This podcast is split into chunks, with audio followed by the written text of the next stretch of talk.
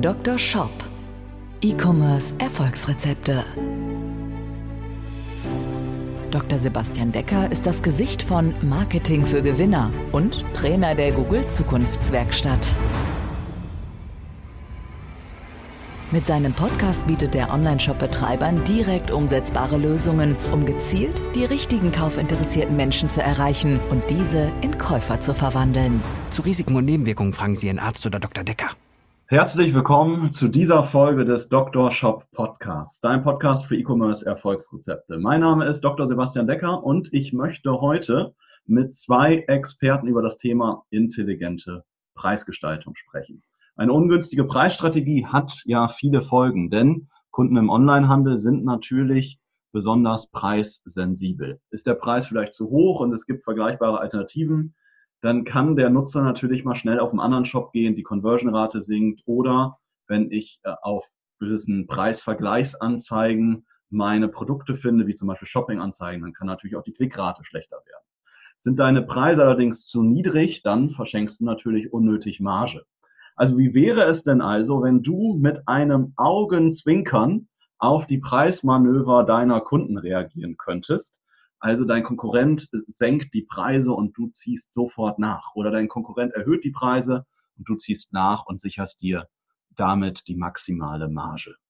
Das wäre absolut großartig. Heute habe ich mir dazu zwei Experten eingeladen, die mit der Price Intelligence GmbH genau das machen was ich gerade hier beschrieben habe. Und von diesen zwei Experten hole ich mir heute eine zweite Meinung ein zur intelligenten Preisgestaltung. Dr. Shop, die zweite Meinung. Ja, herzlich willkommen, Sebastian Klump und Laurenz Köbler von der Price Intelligence GmbH. Sebastian und Laurenz, stellt euch einmal kurz vor und sagt mir gerne, wie ihr zu dem Thema Price oder wir zu dem Thema intelligente Preisgestaltung. Wie seid ihr überhaupt hingekommen? Ja, mein Name ist Sebastian Klump. Ich bin Geschäftsführer der Price Intelligence GmbH und das bin ich seit 1. Januar, also noch gar nicht so lange. Und ähm, wie bin ich zum Preis gekommen, zum intelligenten Preisgestalten? Ähm, lustiger Zufall, ich war gut zehn Jahre bei der Klingelgruppe zuvor, Versandhandel, äh, im E-Commerce tätig, habe dort den E-Commerce-Bereich unter anderem mit maßgeblich aufgebaut und 2014 ist uns aufgefallen, dass die Preise im Katalog waren. Das heißt für die Zielgruppe 70 plus wunderbar, aber ähm, im Internet einfach nicht mehr wirklich aktuell genug und entsprechend richtig ähm, marktadäquat bepreist waren. Und zu dem Zeitpunkt haben wir uns überlegt, was können wir machen und haben damals mit der Passionate, einem Dienstleister von uns, ähm, einen Preiscrawler entwickelt und daraus ist dann am Ende des Tages die Preis Intelligence entstanden und ich wurde nach gut zehn Jahren dazu berufen und bin jetzt dort Geschäftsführer. Ja.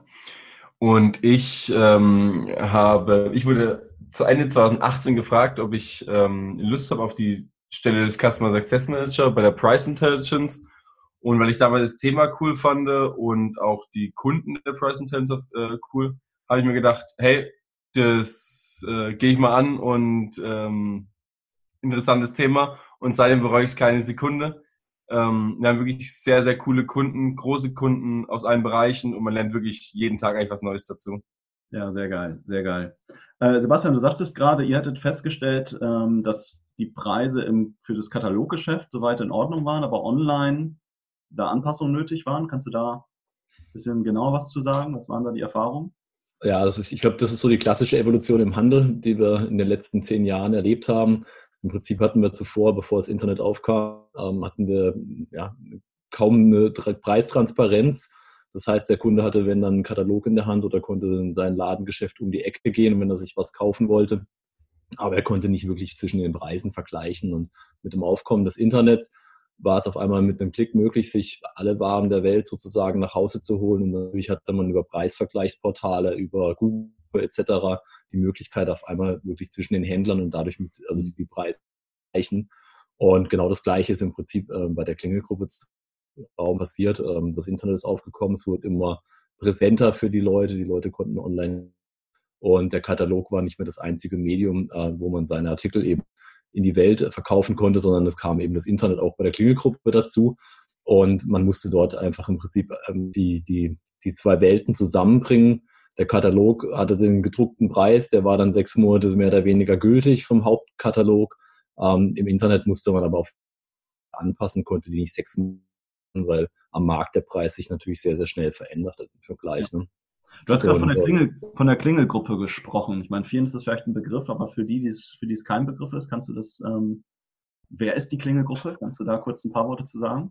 Ja, klar. Also Klingelgruppe ist ein Versandhändler, äh, der Anfang, ähm, also 1920, 28 rum, glaube ich, gegründet wurde zum Zeitpunkt und ähm, daraus wurde ein sehr, sehr großes Handelsunternehmen, äh, was in Pforzheim noch immer ähm, beheimatet ist und äh, mittlerweile an die 13 bis 15 Marken in Summe hat. Also neben Klingel ist da auch eine Mona dabei, ein Vents, ein Happy Size und so weiter. Ähm, also verschiedene Vertriebsmarken, über die wirklich ein ganz, ganz großes Sortiment verkauft werden. Also Fashion als Hauptteil, aber auch noch weitere Dinge wie eben Haushaltswaren, Heimtextilien etc. Ja.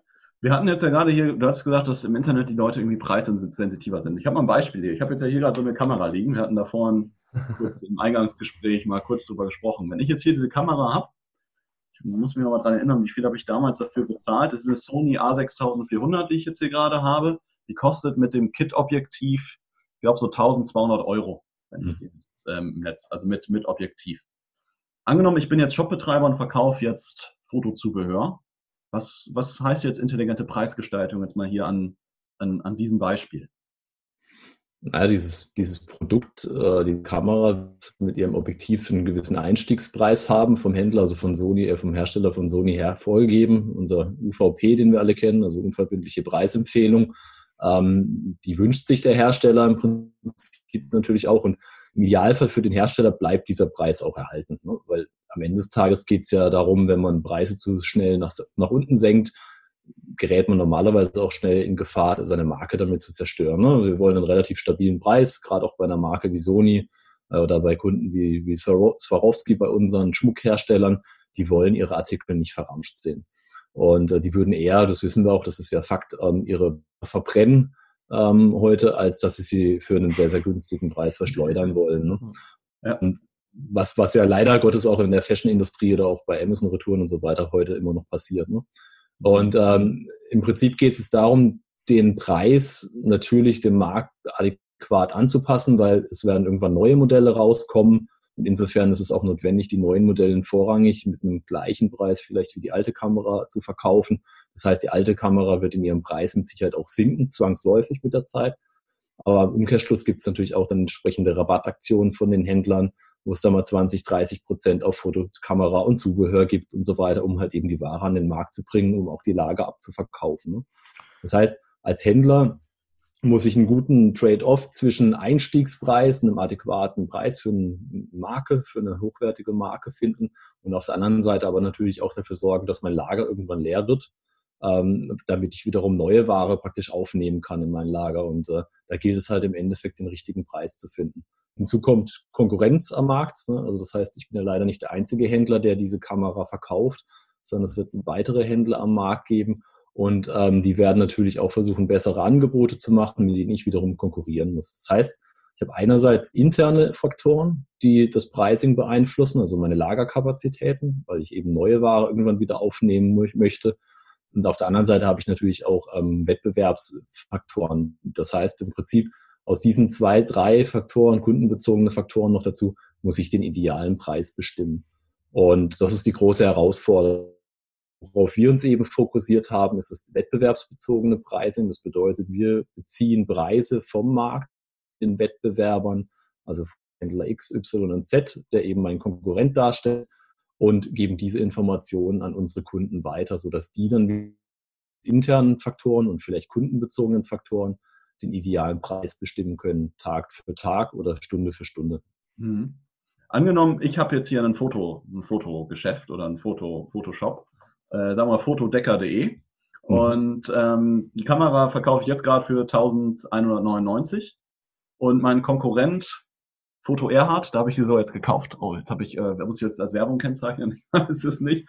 Foto ähm, Erhard ist ein sehr guter Händler. Äh, genau, also ich habe es bei, ich, so, also ich habe es bei Foto Erhard gekauft, diese, ne, und so weiter. Mhm. Ähm, davon werden wir jetzt nicht unterstützt. Aber angenommen, Foto Erhard senkt jetzt den Preis und die haben den jetzt auch für 1199 drin und ich habe hab die Kamera für 1199 drin und die senken jetzt den Preis um 20 Euro auf 1179. Mhm. Jetzt ist es ja so, wenn jetzt jemand bei Google eingibt äh, Sony A6400 und ich spiele natürlich Shopping-Anzeigen aus und Foto Erhard macht das meines Erachtens auch, dann sieht der Kunde natürlich, weil es eine Preisvergleichsanzeige ist, dass bei Foto Erhard 1179 Euro steht und bei mir 1199 Euro. Mhm. Jetzt kann der Kunde mich natürlich noch so gerne mögen und vielleicht, wenn er weiß und er hat schon zehnmal bei mir bestellt und hat eine gute Erfahrung, dann kauft er vielleicht trotzdem bei mir. Aber jetzt kann es natürlich sein, dass der Kunde sagt, ja, die 20 Euro spare ich mir, da kaufe ich lieber bei Foto Erhard. Mhm. Vielleicht weiß ich jetzt ja als Händler, ich weiß jetzt, ah, okay, wenn ich diese Kamera, ich sag mal, wenn, solange ich da 1150 Euro für bekomme, bin ich damit einverstanden. So, weil dann habe ich noch eine Marge, ist für mich in Ordnung. Wie kann ich das jetzt ja machen? Ich kann jetzt ja nicht jede Sekunde reingucken und ähm, einen Mitarbeiter oder einen Praktikanten abstellen und sagen, google jetzt mal jede Sekunde und äh, dann geh bitte ins Shopsystem rein und ähm, passt den Preis an. Ja. Ähm, am liebsten würde ich halt noch irgendwie einstellen, dass ich, aber auch, ich möchte ja nicht unter 1150 Euro gehen, weil dann verdiene ich nachher nichts mehr. Mhm. Mhm. Kann ich das? Gibt es da irgendwie eine intelligentere Lösung, dass ich das nicht irgendwie alles händisch machen kann? Für mhm. ein, zwei, drei Produkte, wo nicht vielleicht ganz so viel, ganz so viel Konkurrenz ist, kann man das vielleicht noch machen, aber wenn ich mir jetzt vorstelle, ich habe 10.000 Produkte, ist das vielleicht ein bisschen schwieriger. Mhm. Genau, da hast du vollkommen recht. Also sobald es mal in die Tausende geht, sobald ich mal 10.000 Produkte habe, kann ich nicht mehr täglich meine, meine Produkte repricen. Und äh, dann, dann wird es oft so gemacht, dann nimmt man sich die 100 wichtigsten Produkte raus, macht die manuell wirklich täglich und ähm, irgendwann hat es hat einfach keinen Sinn mehr. Deswegen braucht man eine automatisierte Lösung. Das ist eine geile Arbeit, das jeden Tag zu machen. Genau. Von uns kann man wirklich ähm, von mehrmals täglich bis einmal monatlich, je nachdem, wie man es möchte, die Preise bekommen. Und jetzt gerade bei dieser Kamera ähm, das Beispiel. Ähm, es ist wichtig, dass man immer die relevanten Wettbewerber betrachtet. Wenn, wenn du es, ähm, du bist der Foto Deckard und äh, du hast Noch deine, nicht, sag ich mal, du hast deine fünf bis zehn relevanten Wettbewerber. Und du brauchst dich jetzt, wenn du vielleicht eine Name am Markt bist, brauchst du dich zum Beispiel nicht mehr mit einem eBay-Händler vergleichen. Mhm. Sprich, wir liefern dir jetzt täglich die Preise und du sagst uns, wer für dich relevant ist. Sprich der Foto Erhard, vielleicht noch ein Saturn, Mediamarkt, Euronics. Und diese Preise übermitteln wir dir und du kannst auch einen Schritt weitergehen und sagen, das ist mein Minimum-Verkaufspreis, mein Maximum-Verkaufspreis und das ist meine Preisstrategie.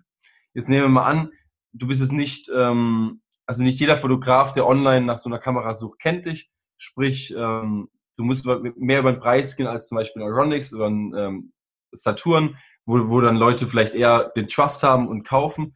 Äh, sprich, deine Preisstrategie wird vielleicht sein, ich will der günstigste am Markt sein und diesen Preisvorschlag geben wir dir zu den relevanten Shops. Sprich, du kannst gezielt die eBay-Händler ausschließen, die vielleicht die Preise kaputt machen, ähm, für 100, 200 Euro günstiger verkaufen, weil sie vielleicht LKW-Ware verkaufen we don't know, aber du willst dich wirklich nur gezielt mit den relevanten Wettbewerbern vergleichen. Und das ist äh, das Ziel und macht das wirklich, macht den manuellen Aufwand ganz gering und den, ähm, den Nutzen sehr, sehr hoch.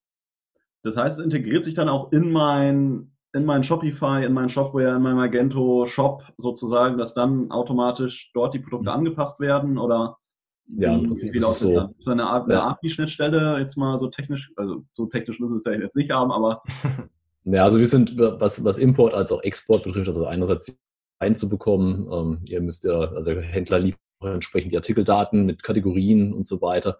Aber auch der Export, der ist so flexibel aufgebaut, dass wir ja mit sehr, sehr wenigen Anpassungen im Frontend in der Regel normalerweise eine Verbindung zu den Shops stellen können. Mhm. Ist das, ist die Voraussetzung, dass es, ich sag mal, jetzt ein, ein klassischer Artikel jetzt ist hier wie meine Kamera, also wo ich, ich sag mal konkret, wo es eine EAN-Nummer gibt, oder mhm. kann ich auch sagen, ich sag mal, es gibt ja vielleicht auch Artikel, die, wo den Kunden es nicht so wichtig ist, dass jetzt die Sony A6400 ist. Mhm. Tagesaktuelles Thema, angenommen, ich verkaufe Klopapier. Sorry, aber äh, ich verkaufe Klopapier. Äh, und ich sage jetzt, ich biete jetzt, äh, da ist es, glaube ich, dem Kunden relativ, jetzt hätte ich fast Wurst gesagt, äh, ob es jetzt, ist es relativ wurscht, ähm, äh, ob der sich jetzt mit mit Charmin oder mit, äh, weiß ich nicht was, den, den, den Allerwertesten abwischt, äh, kann ich auch sagen, man scannt eine gewisse Kategorie und guckt, was ist jetzt irgendwie gerade der Marktpreis, weil ich, mein Klopapier ist gerade eigentlich ein schönes Beispiel, oder Desinfektionsmittel mhm. oder sowas. Mhm. Und ja. ich sage, da ist, interessiert den Kunden eigentlich eher das Produkt generell und ich sage jetzt, scannt doch mal bitte äh, Desinfektionsmittel und wenn ich jetzt sehe, oder Klopapier und ich sehe, der Preis ist in den letzten Tagen aufgrund von gewissen Trends ähm, ja, jetzt hat sich irgendwie verdoppelt die letzten, mhm. die letzten Wochen. Und deswegen ähm, passt auch meine Preise. Geht sowas auch oder muss es immer eine Ehrennummer sein? Also primär, glaube ich, gibt es dann unterschiedliche Herangehensweisen. Auf der einen Seite ist die ERN oder die GTIN für uns schon ähm, ja, der Faktor, der am, am genauesten ist, sage ich mal, der am Ende des ja. Tages eine perfekte Qualität liefert und sehr, sehr wichtig ist, weil wir tatsächlich uns da durchaus ähm, abgrenzen ähm, zu Anbietern am Markt, was Aktualität und Qualität der Daten betrifft. Also RN trifft natürlich das perfekte Produkt und dann weiß ich genau, was ich suche und dann kann ich auch den richtigen Preis dafür liefern. Ähm, genauso wäre es jetzt möglich, darüber nachzudenken, ich werfe alle ERNs vor allen möglichen ähm, Desinfektionsherstellern oder Toilettenpapierherstellern sozusagen rein und dann einen Durchschnittspreis erhobenen Daten. Das ist die eine Variante. Die andere Variante ist auch die, dass wir durchaus in der Lage sind, von Portalen, äh, von dem Amazon oder Google Shopping und so weiter, oder aber auch direkt von der Konkurrenz, von dem Wettbewerbershop Kategorien zu analysieren. Das heißt also, ähm, Standardplattformen haben wir eh generell im Portfolio wie in Amazon, aber eben auch ähm, die Möglichkeit, dass der Kunde uns sagt, das ist mein Wettbewerber und genau den möchte ich eben analysieren. Was wir dort an Informationen liefern, ist das eine, was du gesagt hast, der Preis, also die Preiskorridore, ne, was kosten die Toilettenpapiere im Durchschnitt, das Desinfektionsmittel im Durchschnitt, ähm, aber eben weitere Informationen wie, welche Artikel sind denn in so einer Kategorie Desinfektionsmittel enthalten, welche Marken sind dort enthalten, ne, welche Anzahl der, was ist der Preiskorridor und ranken die vielleicht auch auf der Plattform oder in den jeweiligen Shoppen. Also es ist ja auch so, wie wir wissen, dass die Produktlisten, also die Kategorieseiten, ähm, vier Reihenfolgen meistens nach, nach Bestenliste auch äh, sortiert sind. Ne? Das heißt, diesen, die Sortiermöglichkeit gibt es. Und das heißt im Prinzip, dass man auch dort die Top 100, die Top 10 oder was auch immer kann in der Reihe und von dort aus Rückschlüsse auch ziehen kann im Shop oder auf der Plattform meines Konkurrenten am besten. Ne? Und ähm, dasselbe lässt sich dann noch ein bisschen weiterspielen. Das heißt, man kann auf die Produktdetailseiten gehen, kann dort auch Bewertungen analysieren oder Attributsdaten und Marketingdaten. Das heißt im Prinzip, also hier spielt nicht nur der Preis äh, für uns eine große Rolle, sondern wir verstehen auch unseren Service durchaus, dass wir generell den Fokus auf Datenerfassung automatisiert im Internet haben. Und ähm, aus einem Shop kann man deutlich mehr Informationen rausziehen, nur den Preis, wenn man schon dort unterwegs ist. Ja, okay, aber das heißt, es wäre denkbar, dass ich jetzt sage, ich suche mir die zehn beliebtesten Toilettenpapiere oder die zehn beliebtesten Desinfektionsmittel, mhm. guck, wie, hat sie, wie haben sich da die Preise entwickelt und wenn ich sehe, genau. was ja jetzt gerade so ist, äh, deswegen passt das Beispiel ja gerade, sind jetzt irgendwie um 100 Prozent oder sowas angezogen oder mehr, ja. Dass ja. ich dann auch meine Preise, weil es könnte ja sein, dass ich vielleicht ein anderes Produkt habe, was vielleicht noch, was vielleicht ist es auch ein individualisiertes Produkt, wo es vielleicht nicht unbedingt immer eine mhm. E-Nummer gibt, ja. Ne, viele Leute fangen jetzt ja an, irgendwie Masken selber zu nähen oder so. Da gibt es ja nicht unbedingt ja. eine, eine GT oder eine ER-Nummer für oder sowas. Ja, genau, richtig, absolut. Ja. Dann, äh, das ist Matching natürlich nicht, nicht, das ist nicht möglich, das würde ich jetzt nicht sagen. Also was wir schon als Maßnahme haben, ist, dass wir tatsächlich Artikel mit Artikel matchen können, manuell. Das bedeutet, ähm, ne, also in rosa von der Hausfrau XYZ genäht ja, oder die mhm. Maske blau von der anderen Hausfrau genäht, die können da matchen. Und dann würde ich sie halt permanent vergleichen miteinander, ja. was den Preis betrifft. Das ist eine Option. Also so eine manuelle Funktion gibt es bei uns auch im Tool. Ähm, aber ich kann halt eben genauso hingehen, so wie wir es gerade beschrieben haben, und die gesamte Kategorie sozusagen durchleuchten und halt eben da Ableitungen danach treffen, eben mhm. über diese Informationen, die wir liefern. Ne?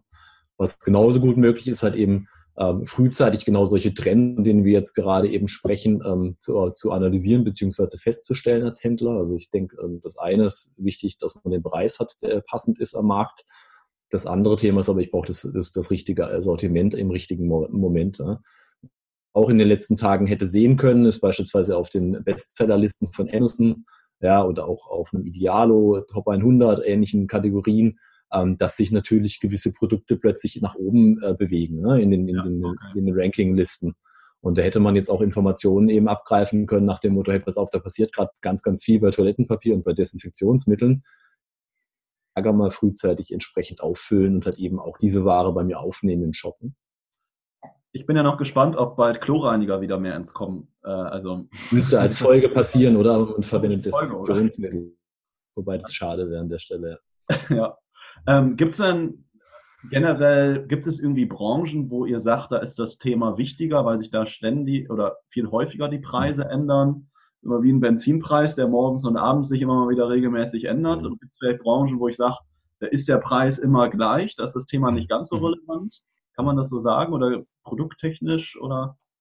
Also ich würde sagen, es gibt Branchen, in denen es relevanter ist als in anderen, aber es ist in allen Branchen wichtig. Mhm. Nehmen wir jetzt mal den Elektronikbereich oder Versandapotheken. Die ändern ihre Preise teilweise bis zu 20, 30 Mal am Tag und noch häufiger. Ähm, was ich immer ein sehr gutes Beispiel finde, sind Tintenpatronen. Von einem Markt, wo man eigentlich gar nicht glaubt, dass er so volatil ist. Ähm, der Tintenpatronenmarkt ist tatsächlich einer der volatilsten Märkte. Und wir haben Kunden, die ausschließlich Tintenpatronen verkaufen, die bis zu zehnmal am Tag Preise abfragen, weil sie sagen, wenn ich heute Morgen einen Preis abgefragt habe, ist heute Nachmittag nicht mehr aktuell. Mhm. Und natürlich gibt es andere Branchen, in denen das Crawling mehrmals täglich äh, nichts bringt. Aber mhm. natürlich täglich oder auch wöchentlich oder monatlich. Und ja, es ist wie gesagt, in der Elektronikbranche ist es vielleicht relevanter, aber ein Baumarkt braucht auch seine Preise, muss sie online anpassen. Und natürlich wird es nicht ähm, der Rasenmäher alle vier Tage seinen Preis ändern, aber wenn man das einmal wöchentlich macht und sich am Markt anpasst, ist das genauso relevant. Weil, wie du sagst, ähm, wenn man bei Idealo schaut, die, also es gibt eine Studie, dass die ersten drei ähm, auf Idealo, glaube ich, 70 Prozent des Umsatzes machen. Hm. Und wenn ich nicht mehr unter den ersten drei bin, weil die anderen ihren Preis erneuert haben und ich irgendwo auf Seite zwei im äh, Worst Case noch rutsche, dann wird mich nie jemand finden und nie jemand kaufen. Und daher muss mein Preis immer adäquat sein, egal in welcher Branche ich bin. Ja. Ja, ist ein bisschen wie mit der Suchmaschinenoptimierung. Ne? Wenn ich jetzt sage, ich mache irgendwie so Larifari SEO mhm. und äh, ziel damit irgendwie ab, nachher auf Seite 3 oder Seite 2 zu kommen, dann kriege ich dadurch auch nichts. Ja, und Vielleicht da noch ergänzend, was was bei uns schon der Fall ist, ist in den Projekten, dass wir mit den Kunden die analysieren gemeinsam. Das heißt, wir, wir schauen schon ganz genau hin und ähm, analysieren, welche Kategorien und welche Artikel sich wirklich lohnen und in welcher Frequenz man sie erfasst, was die Preise.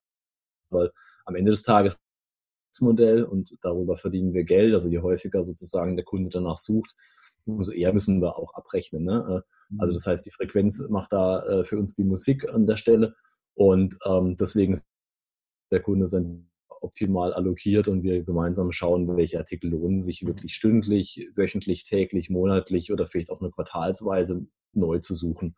Und ähm, das hängt wirklich massiv ab vom, vom Sortiment. Ne? Also wir haben Beispiele gehabt äh, von, von, ich sag mal, Fensterherstellern, ja, da waren die, die sehr, sehr stabil. Ja, das sind auch oft Markenhersteller, da, da bewegt sich nicht zwingend immer so viel. Ja. Ähm, die müssen immer mal wieder hinschauen, um herauszufinden, ob es dann Händler gibt, die dann einfach die Marktpreise der bekannten Marke kaputt machen. Ne? Mhm. Das ist eben das eingangs erwähnt. Als Markenhersteller möchte ich ja schon meinen Preis ein bisschen stabil halten, damit ich nicht verramscht werde und mein Markenbild zerstört wird. Ne? Ja. Und wenn man nochmal auf sein Beispiel zurückkommt mit SEO-Optimierung, wenn ich es richtig weiß, ist eine SEO-Optimierung ja nichts Einmaliges, sondern was Dauerhaftes. Ja. Und zum Pricing ist eben auch was Dauerhaftes. Natürlich kannst du dir einen Tag die Woche nehmen, einen Tag im Monat deine Preise anzupassen. Aber der Markt ist lebendig und die anderen werden das auch tun. Und so hast du vielleicht einmal im Monat, wenn du das, wenn du auf einmal alle 10.000 Preise anpasst, hast du einen optimalen Preis. Aber dein Ziel muss es ja sein, deine Preisstrategie wirklich dauerhaft und stetig zu verfolgen. Sprich, ich will Montag, Dienstags und den Rest der Woche meine Preisstrategie verfolgen. Ich will nicht nur montags den Preis anpassen und ähm, die restlichen sieben Tage der Woche ähm, den Markt machen lassen, was sie wollen. Ja, ich hatte mich jetzt mal, das könnte ich mir auch vorstellen, dass das vielleicht andere auch denken. Ich hatte mich mal, ähm, war das vorgestern noch mit einem Freund über das Thema unterhalten und der meinte, ähm, ob das nicht äh, vielleicht auch äh, vom Kunden wahrgenommen wird und der sich dann überlegt, ey, ähm, der hatte da, gestern hat die Druckerpatrone aber noch irgendwie 22,40 Euro gekostet und heute will der 23,10 Euro haben und morgen hm. wieder 22,80 Euro oder sowas. Ja. Ähm, findet das der Kunde nicht irgendwie äh, raus? Habt ihr da irgendwie Rückmeldungen zu? Wie ist da eure Meinung? Also ich, also, ich denke, ja, Lawrence, bitte. Also, ja, Entschuldigung. Ähm, nee, also ich finde, das, das prominenteste Beispiel ist Amazon. Amazon ändert so oft seinen Preis. Und wie oft ist dir aufgefallen, wenn du ein Produkt kaufst, dass der Preis sich verändert? Ja, also und persönlich, mhm. ich persönlich, mir ist das auch relativ, also nicht, dass ich nicht auf den Preis achte, jetzt nicht, aber ich bin keiner, der sich deswegen aufregen würde. Da ist mir mhm. mein mhm. schön, dass ich mhm. mich darüber aufregen würde, dass ich mir irgendwie Gedanken darum machen würde, ja. was Arsch dieser Händler ist oder so. Ja. Ein, ich mache mir auch beim Benzin keine Gedanken darum, dass der böse Tankwart jetzt den Preis gerade umgeändert. Ich denke mir, oh, schön. Ja.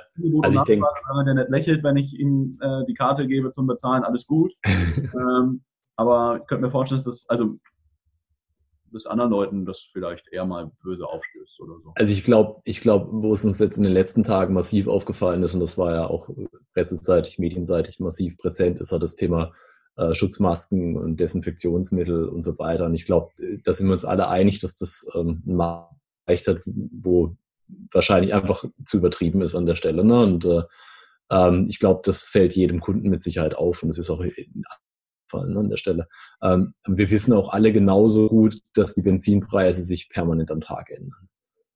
Und ähm, das akzeptieren wir als Kunden, obwohl wir nicht wirklich, glaube ich, nachvollziehen können zu 100 Prozent, warum das gerade passiert. Vor allem, wenn man sich überlegt, wie Zeit verzögert sich sowas verändert. Ne? Ob jetzt irgendwelche OPEC-Staaten sich unterhalten, der Barrelpreis irgendwie sinkt an der Stelle und ob das eine direkte Auswirkung hat auf den Benzinpreis im Ende ist als Konsument, glaube ich persönlich, sehr, sehr schwer nachziehbar. Ne? Aber das ist vollkommen normal gegeben. Wir akzeptieren es, dass sich permanent der Preis sich ändert. Ne?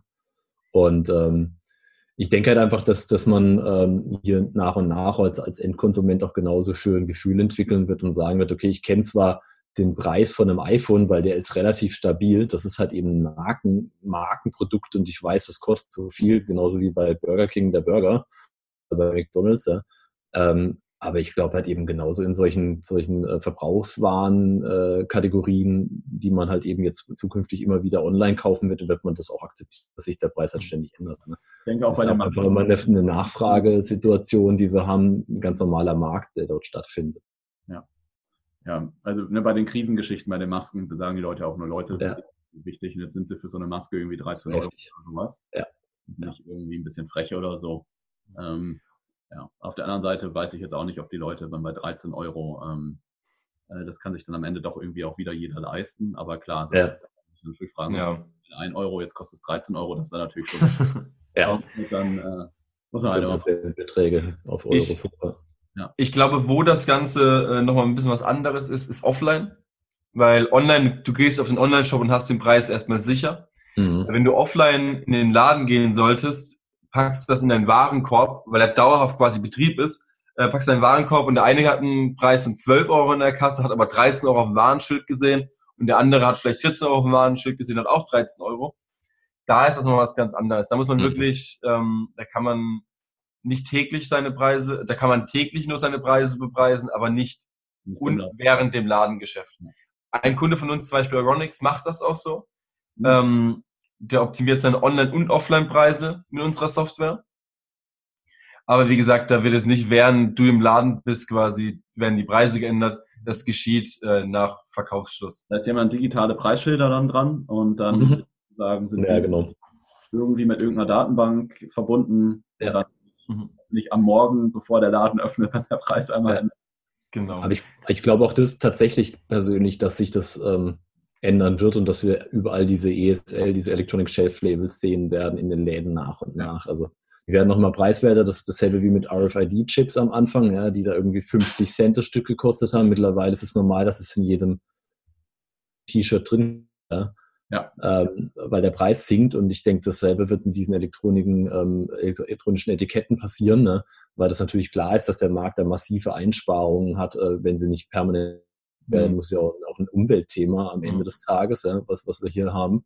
Und ich, ich glaube persönlich, dass es schon um die Customer Experience geht tatsächlich und die Customer Journey und das Erlebnis des Kunden. Also wenn ich jetzt an Google Local Ads denke, also die, die Google Ads sozusagen auf den lokalen Markt transferiert, wo ich sehe, der Toaster bei Euronics 4095, drei Kilometer in deiner Gegend, ne, geh doch dahin. dann, dann erwarte ich als Kunden nach schon, dass der 49,95 auch in einem Laden danach kostet. Ne? Oder zumindest annähernd ähnlich. Ähm, wenn ich gerade erst vor ein paar Minuten die Anzeige gesehen habe Mhm. zu den Preisen. Also ich glaube auch, dass es für den Kunden ein wichtiger Moment ist, ähm, dass die Preise da synchron sind. Und ähm, ich denke, dass der Offline- und der Online-Handel, also Omnichannel-Erlebnis irgendwie synchronisieren muss in Zukunft. Also sobald wir wirklich von Laden auch auf der Fläche. Ja, Ja, gerade was du jetzt auch gerade angesprochen hast, Sebastian, das ist Ja. ja, ähm, ist auch ein Thema, was, was Google, aber auch Facebook jetzt immer mehr auch unterstützen, dass auch die lokalen Händler halt auch online für sich selbst Werbung machen können. Ja. Geht ja los, dass die Werbeplattformen, ich sag mal, ein bisschen einfacher werden, aber auch, dass die diese Themen natürlich durch Funktionen unterstützen, dass ich äh, mein Inventar bestücken kann, dynamisch auch mein Warenwirtschaftssystem vergleichen kann, habe ich den Artikel noch da und und und. Und ich kann auch immer besser messen, was für viele manchmal gruselig ist, wie viele Menschen haben aufgrund der Werbeanzeige auch mein Ladengeschäft besucht. Und Ja, da ja, genau. Ja. Super spannendes Thema. Ja. Ja, geht's, ich also, was ich ja wirklich beeindruckend finde, auch, dass es teilweise sogar möglich ist, wenn du, ich sag mal, du hast ein Einkaufszentrum und Ja. äh, jetzt hat derjenige meinen Laden besucht. Dann ist es ja ein Unterschied, ob der unten einmal kurz reingeht äh, und äh, wieder raus oder ob der äh, drei Rolltreppen hochfährt, rechts abbiegen muss, um dann in mein Ladengeschäft reinzukommen. Mhm. Und selbst das ist mittlerweile relativ gut, mit einer ganz guten Genauigkeit mittlerweile messbar, ob derjenige Okay. auch im Einkaufszentrum mich selbst besucht hat und nicht nur Mhm. äh, das Einkaufszentrum selber, weil das äh, muss ja nicht immer was heißen. Ja, das, Ist das GPS-Tracking dann auch in-house in den, in den Läden so aktiv oder? ich äh, weiß gar nicht ganz genau, wie Ja. das technisch im Detail funktioniert, Okay. also welche Daten noch genutzt werden, weil es wird Ja. nicht mit GPS-Daten genutzt. Also sicher Machen wir eine neue Episode dazu mal demnächst. Genau. Also, ich meine, ich meine, die haben ja keine extra irgendwie so Beacons oder sowas. Ja, ja, eben genau. Daran hätte ich jetzt auch gedacht an Beacons. ja, hat ja Google dann keinen Zugriff drauf oder Facebook Ja. oder so. Ja. Ähm, weiß nicht, ob die noch WLAN-Daten nehmen, ähm, weiß ich auch nicht. Ob Bewegungsdaten auch eine Rolle spielen, kann ich auch Ja. gerade. nicht. Aber es funktioniert auf jeden Fall irre gut und ich war jetzt gerade auch nochmal, wann waren wir? 9. bis 11. März, war ich Mhm. nochmal drei Tage bei Google für eine Schulung, ne, weil Ah, ich okay. Trainer für die Zukunftshersteller unterwegs bin. Auch da ging es ja, anderthalb Tage fast nur um dieses Thema, Mhm. äh, lokale Händler auch in Zukunft ähm, unterstützt werden können. Mehr zu integrieren. Ja. Aber die Das- natürlich auch mehr Prospekte. Wobei ich glaub- weniger Ja. Menschen. Ich glaube, da ist die große Herausforderung, aber auch oft immer Produktdaten, ne? also dieser, deren, deren Datenbanken, deren Artikel online zu bringen und die zu synchronisieren, oder? Das ist richtig. Ich meine, da gibt es schon ein paar Anbieter, aber Ja, da gibt es jetzt auch, ähm, das habe ich jetzt nochmal so unterm Rande gehört, dass, Mhm. ähm, ich weiß gar nicht, ob das jetzt schon so offiziell, inoffiziell ist, aber ich meine gehört zu haben, sagen wir es ja, mal, auf der offiziellen Spur, dass äh, es da eine Startup-Akquisition gab, also zumindest Mhm. ein Mhm. Ähm, Okay. Ich habe die Info jetzt nicht nochmal selbst verifiziert, aber es hat mir jemand Mhm. gehört, erzählt, der da so im Kreis so ein bisschen ähm, Ja. ja, aktiver ist. Und, und das Startup hat sozusagen dieses System sozusagen schon gelöst, dass du dein Warenwirtschaftssystem, was du offline eigentlich nur führst, Ja. Leichter Richtung online bringen kannst, um zum Beispiel das zu synchronisieren, wenn was im Laden verkauft wurde, dass diese Daten auch Richtung Online-Werbung und so weiter. Mhm. werden. Weil die Lösung gibt es noch nicht von den Werbeanbietern. Also nicht, Mhm. dass du was von der Stange nehmen kannst. ja. Ich hatte mich da neulich auch mit jemandem aus dem KIT von Karlsruhe unterhalten Mhm. und äh, die gehen da auch in eine ähnliche Richtung und testen da gerade Dinge. Ja. Im Prinzip auch das Match zu machen, ne, was wir im Endeffekt auch machen anhand der IAN und wie eben keiner IAN hat, trotz allem den richtigen Artikel zu matchen. Genau. Die Sachen zu synchronisieren. Ne? Ich glaube, man, man kann einfach sagen, dass das Thema aktuell immer, immer relevanter am Markt wird. Ich merke auch, wir haben jetzt zum Beispiel mit Euronics eine Case Study gemacht und danach haben mich wirklich verschiedenste Kunden angesprochen, die ein Offline-Geschäft haben. Hey Laurenz, wie sieht es aus? Kannst du uns mal die, kannst du uns mal einen Kontakt herstellen? Äh, kannst du mir sagen, was für Price Tags die verwenden? Mhm. Und äh, dieses Thema wird, glaube ich, jetzt in den nächsten Jahren immer relevanter und immer mehr kommen. Natürlich muss der Offline-Preis mit dem Online-Preis eigentlich übereinstimmen. Aber wenn ich mich offline beim Mediamarkt zum, zum Beispiel informiere und ich sehe für ein iPhone für 600 Euro, will ich offline denselben Preis bekommen. Mhm. Ja. Ja. definitiv. Jetzt habe ich ja, jetzt äh, haben wir ja viel darüber geredet, was alles möglich ist. Und ich bin, also ich glaube, gibt es keine Diskussion darüber, dass das nicht ein absolut relevantes Thema schon ist und wie Laurens, wie du auch gerade nochmal betont hast, auch in Zukunft wird. Jetzt bin ich ja aber so ein Zahlen, Daten, Fakten-Mensch. Jetzt kostet mhm. das Ganze natürlich auch irgendwie viel Zeit, das zu implementieren. Das kostet ja noch irgendwie Geld. Ja, ich meine, wenn ich jetzt das irgendwie selber händisch mache, wie wir es am Anfang betrieben haben, da muss mhm. ich die Zeit reinstecken. Wenn ich eine Softwarelösung wie jetzt eure nehme, äh, müsst ihr ja auch daran ähm, Geld verdienen. Jetzt ist ja aber für mich als Händler ja immer die Frage, alles ist ja irgendwie ein Investment, meine Zeit, mein Geld und so weiter. Mhm. Habt ihr da irgendwie Erfahrungswerte, die ihr teilen dürft, ja, ähm, wo ihr sagt, ähm, das hat zum Beispiel messbar diesen oder jenen äh, Impact gebracht, der Umsatz hat sich dadurch ähm, ja, um diese Rate mhm. gesteigert, die Conversion-Rate im Shop wurde so und so besser. Habt ihr da irgendwie Erfahrungswerte, die ihr teilen dürft und könnt? Mhm. Ja. Was, was wir ja schon erleben, ist im Prinzip das ganze Thema Einsparen das heißt also hier eine konkrete Aussagen von zu 80 Prozent wirklich an Einsparung, weil natürlich das manuelle Recherchieren einfach wegfällt. Ne? So, und das kannst du jetzt mal ausrechnen. Also wenn du, keine Ahnung, angenommen, du hast 10.000 Artikel oder SKUs oder du hast 100.000 oder vielleicht sogar ein paar Millionen, dann kannst du dir ausrechnen, wie lange du im Prinzip eigentlich täglich dran sitzen würdest, um Preise zu recherchieren. Und äh, hier eine klare, konkrete Aussagen von unseren Kunden, die dann sagen, 50 bis 70, 80 Prozent oder so als Einsparnis, Ersparnis in dem Zeitbereich auf jeden Fall. Ne? Und ähm, on top ist es so, dass wir wissen, dass wir die, ähm, die Klickraten bei Google Ads und so weiter massiv äh, steigern konnten, weil wir natürlich einfach die, die preiswertesten am Ende des Tages sind, wenn das der Kunde möchte und damit halt auch deutlich weniger geben. Also darum geht's ja auch damit Werbebudget zu optimieren, ne? weil der Klickpreis dann im Endeffekt natürlich auch ein anderer ist, wenn du halt preislich einfach schon oben stehst. Mhm. Und ähm, aber hier gibt es wirklich durch die Bank weg unterschiedliche, ne? also das heißt im Prinzip äh, von, von äh, in 20 Prozent Ersparnis im Endeffekt oder beziehungsweise Umsatzsteigerung nicht mehr. Ne? Also das ja. Hängt wirklich von der Branche ab, Laus. Es hängt auch vom Shop ab. Also wenn ich davor äh, dieses manuelle Pricing aktiv gemacht habe und eine riesen Abteilung hatte, habe ich jetzt eine riesen Zeitersparnis. Aber der Nutzen ist vielleicht ist nicht bei 50 Prozent, sondern eher ein bisschen geringer.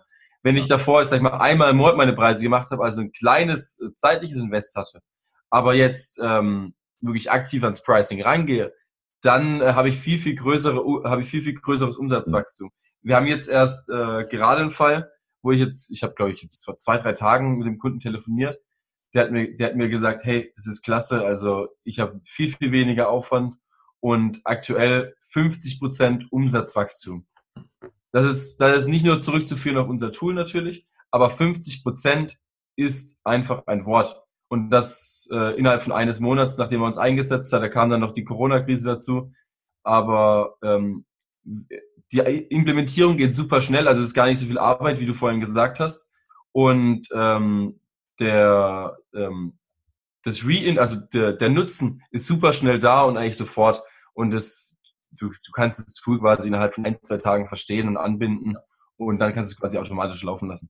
Mich würde ja, noch mal interessieren, also ich ja. meine, da, ich meine, es ist ja schon Beweis, dass, es, dass sich so viele Firmen mhm. damit äh, beschäftigen. Ja? Und ich meine, wenn, wenn Euronics jetzt da überall in ihrem Laden sogar die Preise anpasst, ist das äh, Mhm. Ja, schon mal ein Beweis genug.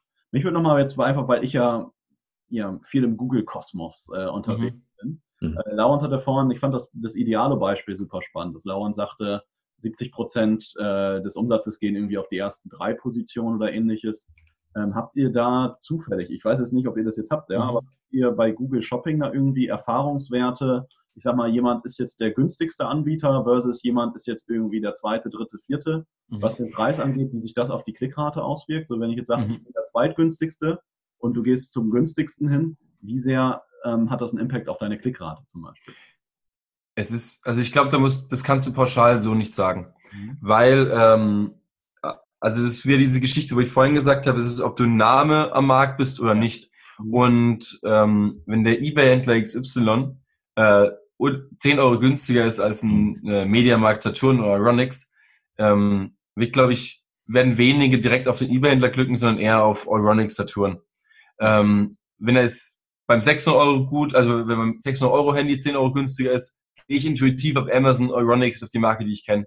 Wenn ich aber 40, 50 Euro günstiger bin, dann wird sich die Klickrate massiv erhöhen. Und ähm, wenn es die Top 3, zum Beispiel Saturn, Mediamarkt und Ronix sind einfach Shops, die man kennt, dann wird sich der 10 Euro Unterschied beim Aronix zu den anderen massiv, ähm, mhm. massiv auswirken. Deswegen kannst du das so pauschal nicht sagen. Ähm, ich würde aber sagen, es hat auf jeden Fall einen großen Impact. Also, Vielleicht noch ergänzend, weil, weil du vorhin nach äh, Ersparnissen gefragt hast, was wir, wo wir auch nochmal ganz klar sagen können, auch im Handel.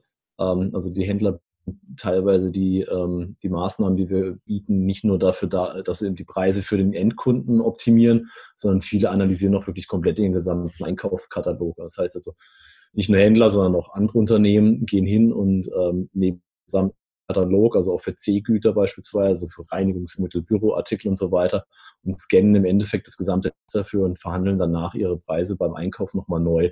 Und äh, hier haben wir teilweise bis zu 70, 80 Prozent Ersparnisse reingeholt, ähm, weil die Unternehmen teilweise langfristige Verträge abschließen mit ihren Lieferanten, also wirklich über mehrere Jahre hinweg. Und ähm, Preis sich massiv schon verändert hat in der ganzen Zeit, also am Markt. Ne? Ähm, das ist das, was erlebt, was man öfters in Unternehmen erlebt, dass sie, die Mitarbeiter dann bei Amazon reingehen und sagen, hey, ich kriege das ja viel günstiger, als wenn ich es jetzt über die IT offiziell kaufe. Und das haben wir teilweise eben auch oder auch bei generellen Unternehmen, dass die unser Tool nutzen, einfach um ihren Einkaufsbereich komplett äh, zu und da viel, viel Geld auch nochmal sparen. Vielleicht auch gerade jetzt in der Zeit äh, der Krise irgendwie echt ein relevanter Fakt, äh, wo man auch im Endeffekt seine Ressourcen noch ein bisschen schonen kann. Ja, ja, ja, auch ein spannender Punkt, ja. Ja, äh, Sebastian Laurenz, darf ich euch ähm, zum Ende nochmal so die darum bitten, die wichtigste Aussage zusammenzufassen. Wir haben jetzt ja hier ja, viele Shopbetreiber in den Zuhörern, mhm. die sich jetzt vielleicht fragen, okay, ist das jetzt was für mich oder ist es nicht was für mich? Sollte ich es äh, manuell machen oder über eine Softwarelösung mit euch? Ähm, könnt ihr vielleicht so zum Abschluss zusammenfassend sagen, nochmal, warum die vielleicht zwei, drei wichtigsten Punkte, warum soll ich eine intelligente Preisgestaltung für mich implementieren und für wen ist es denn etwas, ich sag mal, das über eine Software zu implementieren und für wen sagt ihr, der sollte das vielleicht mhm. lieber, ähm, ja, für den reicht es vielleicht, das mal äh, händisch für seine 10, 20, 30 Artikel oder ähnliches zu machen. Dr. Shop, die Zusammenfassung. Ich glaube, wenn man seinen Online-Shop gerade gestartet hat und 100, 200 Artikel hat, dann kann man es auf jeden Fall auch manuell machen.